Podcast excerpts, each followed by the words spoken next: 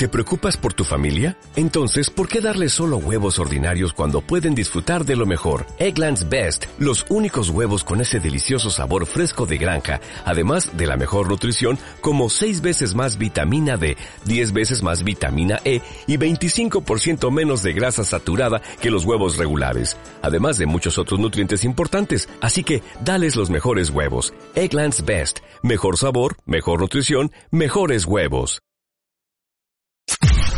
Podcast Millennium. ¿Qué te parece si conversamos con alguien que nos pueda ayudar a entender realmente qué está pasando? Así es, le vamos a dar la bienvenida a Darío Burstin. ¿Cómo estás? Buenas tardes, Santiago y Gisela te saludan. Hola Gisela, hola Santiago, un gusto saludarlos, gracias por esta invitación. Gracias, ¿Cómo va? Bien, muy bien. Bueno, simplemente ubicarnos en tiempo y, y en espacio o en el problema en sí para para que los oyentes que andan por allí y no están muy en tema se ubiquen. Si tenemos que decir cuál es la causa de este conflicto, ¿qué decimos? La causa de este conflicto habría que trasladarla a 1991, cuando desapareció la URSS, y en ese momento todavía estaba Gorbachev y hizo una especie de, ¿cómo decirlo?, de paz tácita, de entente con Bush. Y la paz consistía más o menos en lo siguiente. Ustedes aceptan la reunificación alemana y nosotros aceptamos no correr la frontera de Occidente a Oriente. A Oriente en el sentido el este de Europa, lo que antes se decía el bloque soviético. Y esa suerte de paz, llamémosle así, paz relativa, porque entre el 91 y el 95 estuvo la guerra en los Balcanes, con bombardeos, ex Yugoslavia, etcétera. Pero bueno, eh, hubo un momento de quiebre. Y ese momento de quiebre, aunque sea un poco sorprendente, no lo hizo un republicano. Digo esto porque, viste, se suele asociar a Bush o a Trump con más, más amigos del aparato militar nor- norteamericano, etcétera. Sin embargo, fue Clinton. Mm. El presidente Clinton fue el que decidió mover fichas en este tablero en el 97-98. ¿Qué significa mover fichas en el tablero? Proponerle eh, a países que integraban el ex bloque soviético que se integren a la OTAN. Claro. La OTAN es la Organización del Tratado del Atlántico Norte, o la NATO, como es su sigla en inglés, y es una organización de defensa o, de ofen- o, o ofensiva, depende cómo lo quieras tomar, eh, que está que reúne a los países de Europa Occidental y Estados Unidos. Bueno, esa movida, ese tablero, es lo que viene generando la polémica, por eso hemos escuchado de la parte de Rusia decir volver el tablero a eh, la zona como estaba repartida antes y nosotros nos vamos, nosotros nos retiramos de la frontera con Mm. Ucrania. Mm. Ese sería como quien uno podría decir el punto de partida de todo esto. Lo que pasa es que, lo que pasa es que, eh, viste que en el medio está lo de Crimea, un Mm. tema que se nos, nos suena en los oídos. Eh, y entonces, bueno, ¿cómo se llega a lo de Crimea? Que es por lo que pasó en el medio. No sé si ahí más o menos les, les respondí Sí, para dónde quieren seguir. Vamos a, a recordar, quería recordar que la, la última guerra en Europa data del 2014, donde hubo un montón de muertos que yo no puedo creer que en el año 2022 estemos hablando otra vez de que pueda pasar algo similar a eso. Sí, en verdad, en 2014 hubo unos combates que tienen que ver con, con esto. Eh, Ucrania es un país grande, o es un país pequeño si lo comparamos con Argentina, pero es un país grande, tiene 610 mil kilómetros cuadrados, es decir, que es bastante más grande que Francia y por supuesto que España, levemente más chico que Alemania, pero es un país de porte para lo que es eh, los territorios europeos. Mm. E históricamente estuvo en el cruce entre Oriente y Occidente. No estoy hablando en sentido ideológico, sino en un sentido literal geográfico. Claro, exacto. Eh, o sea, estaba el imperio ruso, estaba el imperio otomano, estaba el imperio austrohúngaro, ¿no? Los grandes poderes de, de- de los siglos antes de las guerras del siglo XX. ¿Y qué tiene Ucrania? Porque el Eh, tema esa, es... esa es la Claro. pregunta, Darío. ¿Qué tiene Ucrania? Claro, porque vos decís, ¿qué tiene Ucrania? ¿Por qué tanto rollo con Ucrania? Ucrania tiene el 30%, Yo sé que ustedes tratan de números en el programa, más de una vez que tratan los temas económicos con seriedad, así que me permito usar algunas cifras. Por favor, sí. El 30% de toda la superficie que puede arar, o sea, fértil, de toda Europa, está en Ucrania. Ah, es un dato Tiene las mejores tierras negras del mundo, se llaman Chernosem, Cherno es negro, Mm. Sem con Z. Esas tierras negras tienen, esto ustedes lo pueden incluso luego hablar con algún experto agrícola en algún momento que, que lo consulten, tienen hasta un metro diez de profundidad de tierra negra pura. Uh. Con lo cual, como se suele decir de la pampa argentina, o que eso, tiras una semilla, crece cualquier Sí, cosa. exacto. Claro. Bueno, y entonces tenés mucha tierra de óptima calidad, con un regadío eh, natural Mm. de primerísimo nivel por los ríos que la atraviesan, porque son los ríos que bajan o que desembocan en el Mar Negro. Mm. Ucrania da al Mar Negro. Y luego Ucrania es, además de todo esto, bueno, producto de esto, tiene ese mayor productor mundial de girasol, un, está entre los 10 grandes jugadores de cebada, centeno, eh, maíz, trigo del mundo, del mundo. O sea, es un top 10 en ese sentido. Y lo mismo con el acero. Las grandes acerías que había en cuando existía la URSS, este, en buena medida estaban en Ucrania. Por eso los aviones, los aviones grandes, ¿recuerdan ese avión gigante que se llevó el satélite ARSAT Sí, para sí. ponerlo en órbita? Sí, exactamente. Sí. Bueno, ese avión se llama Antonov. Mm. La fábrica de los aviones Antonov no está en Rusia, está en Ucrania. O sea, es un Quiero país, decir- es un país rico. El, ot- el otro día, en, en línea vos decías, el profesor Suchovsky, que es parte de este programa, nos contaba lo rico que es Ucrania y que los bonos valían mucho más que Argentina, pese a que lo estaban apuntando con las bombas, ¿no? Tal cual, tal cual. Es decir, es un país rico por las tierras que tiene, por la producción que puede dar. Imagínate, tiene 45 millones de habitantes, como la Argentina, Mm. pero exporta productos agrícolas a 120 países del mundo Mm. y tiene tres de las acerías más grandes del mundo. Acero Mital, que es el grupo principal de aceros del mundo, tiene una de sus fábricas grandes, muy grandes, está en Ucrania. Por eso, Mm. si pasara algo en Ucrania, habría un serio problema en el mercado del acero, acero, hierro, bueno, todo lo que tiene que ver con el acero en el mundo, porque entre, a otros, entre otros países que le exporta, le exporta a Estados Unidos. Y habría un serio problema con el precio de los alimentos, porque se interrumpiría el suministro de alimentos de lo que Ucrania le manda a muchos países, por ejemplo, a Egipto. Egipto es el principal, eh, su principal fuente de producción de trigo, surge de Ucrania. Estamos hablando con Darío Burstin, periodista de internacionales y sociólogo. Detrás de esto que nos estás contando, que es la riqueza de Ucrania, está el interés de Rusia y por otro lado, como decís, Estados Unidos y las noticias está conociendo de hace semanas, sobre todo hoy, que dice que Reino Unido enviará tropas a Lituania y Francia también advirtió que va a tomar represalias. O sea que vos ves ahí un problema eh, grave en Europa donde los países van a salir a cruzar, por decirlo así, a Putin. No, A ver. honestamente debo responderte. No, no, me tenés que corregir, está muy bien. No, corregir no.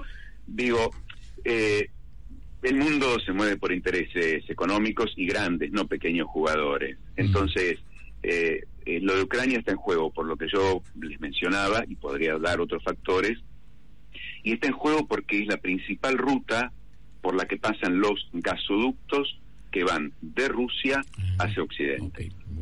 Luego Rusia, en algún momento, hizo, esto venía, insisto, por eso tomé la fecha 1991, cuando todavía existía la URSS, pero luego hicieron un gasoducto Mm. que va propiamente por el Mar Negro para evitar la, comillas, dependencia de pasar por el territorio ucraniano. Y después, ya sabemos, los que leemos algo de internacionales, es este famoso Nord Stream 2 que hizo Rusia y que va por, por el, el Báltico y tal, tal, tal, tal, y aterriza, por abajo del mar aterriza en Alemania. Mm. Pero vamos a concentrarnos en Ucrania porque justamente el paso del gas por Ucrania es lo que determina que sea una figura eh, en un TEG, en un tablero, Sí. una figura de mucho poder de juego y de fuego, porque quien se queda con Ucrania, perdón que lo diga Sí, sí, con, sí. cier- No. con- con cierto humor, ¿no?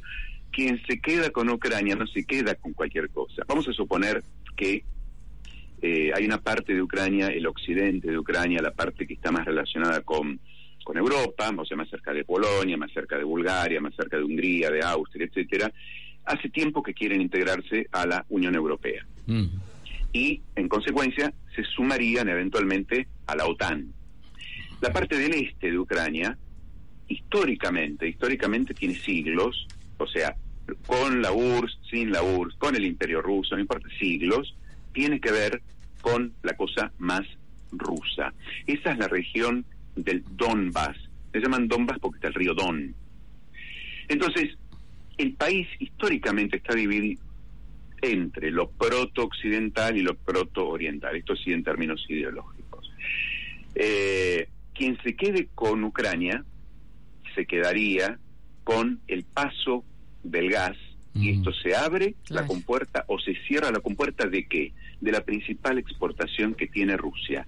La principal Claro. fuente de divisas que tiene Rusia es la exportación de gas y petróleo, principalmente a Europa Occidental.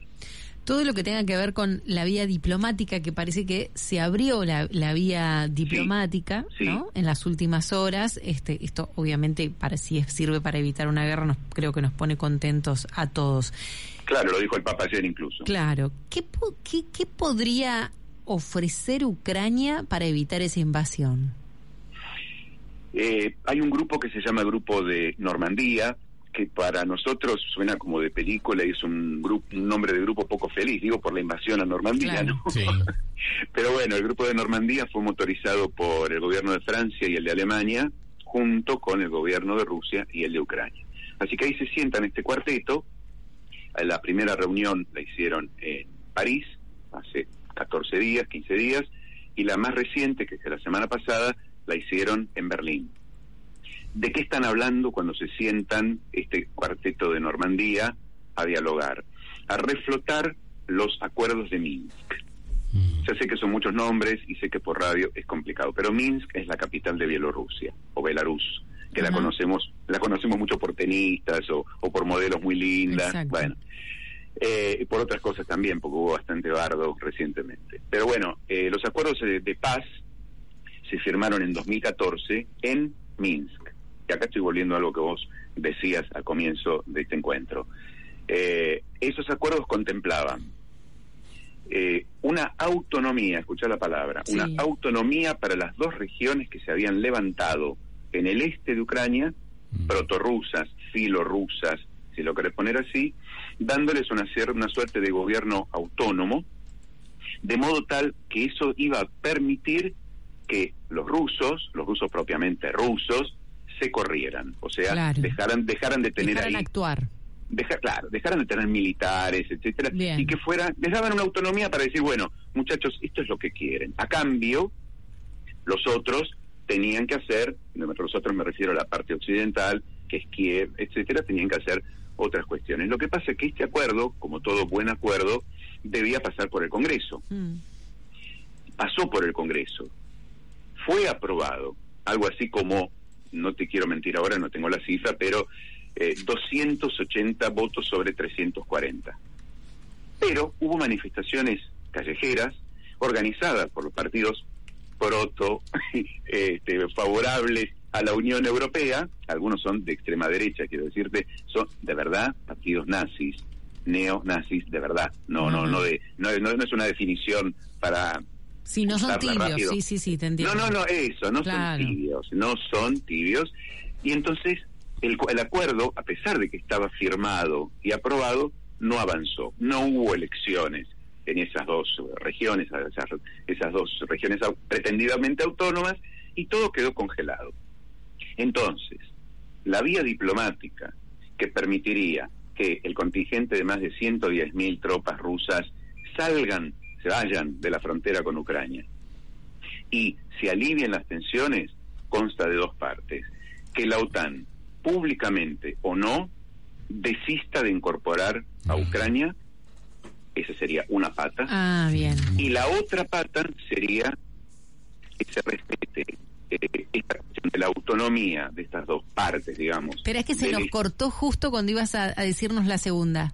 Vamos de vuelta. Sí. La primera pata es que la OTAN desista De incorporar a Ucrania. Y la segunda sería que funcione esa parte de los acuerdos de Minsk que le daba autonomía a esas dos regiones más del este de Ucrania, ¿no? más cercanas a Rusia.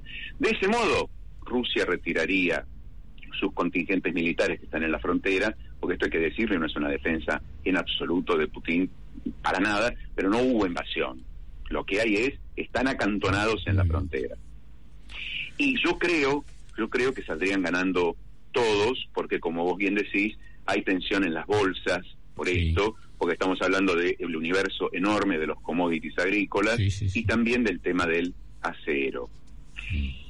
Hay una figura ahí que yo trato de ponerla en el juego para que la gente entienda que es el rol que ha jugado y juega Turquía, que es la llave de entrada al Mar Negro y que sí forma parte de la OTAN y que acaba de firmar un acuerdo de libre comercio con Ucrania. Así que, bueno, hay un montón de, de jugadores en todo esto. No sé si, les ha servido para aclarar Muchísimo. un poco. Espectacular. espectacular. Hay algo importante. El presidente de Ucrania es un ex humorista. No, no, no prejuzgo porque sea un ex humorista, es un político, pero digamos, es un tipo que tiene cintura para estar parado frente a cámaras, etcétera. Mm. Se llama, de nombre de pila, igual que Putin, se llama Vladimir. El apellido es Zelensky. Hoy dijo, el 16 de febrero, que es el día en que eh, el Pentágono, la OTAN, dicen que va a ser la invasión de Rusia a Ucrania, para nosotros el 16 de febrero no va a haber invasión y va a ser el día de la unidad nacional de Ucrania.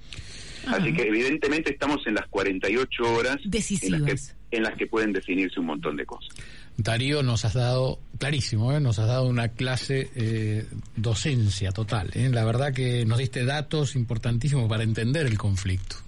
Bueno, me les agradezco mucho el llamado. pues, si cualquier cosa que precisen o que avance este tema, con gusto nos volvemos a comunicar. Es una costumbre nuestra volver a, a A molestar molestar. a los que nos ayudan a, a entender y a pensar. Así que te mandamos un abrazo. Gracias, Santiago. Abrazo Muchas grande. gracias. Chao. Darío Urstin, periodista de información internacional, es sociólogo también.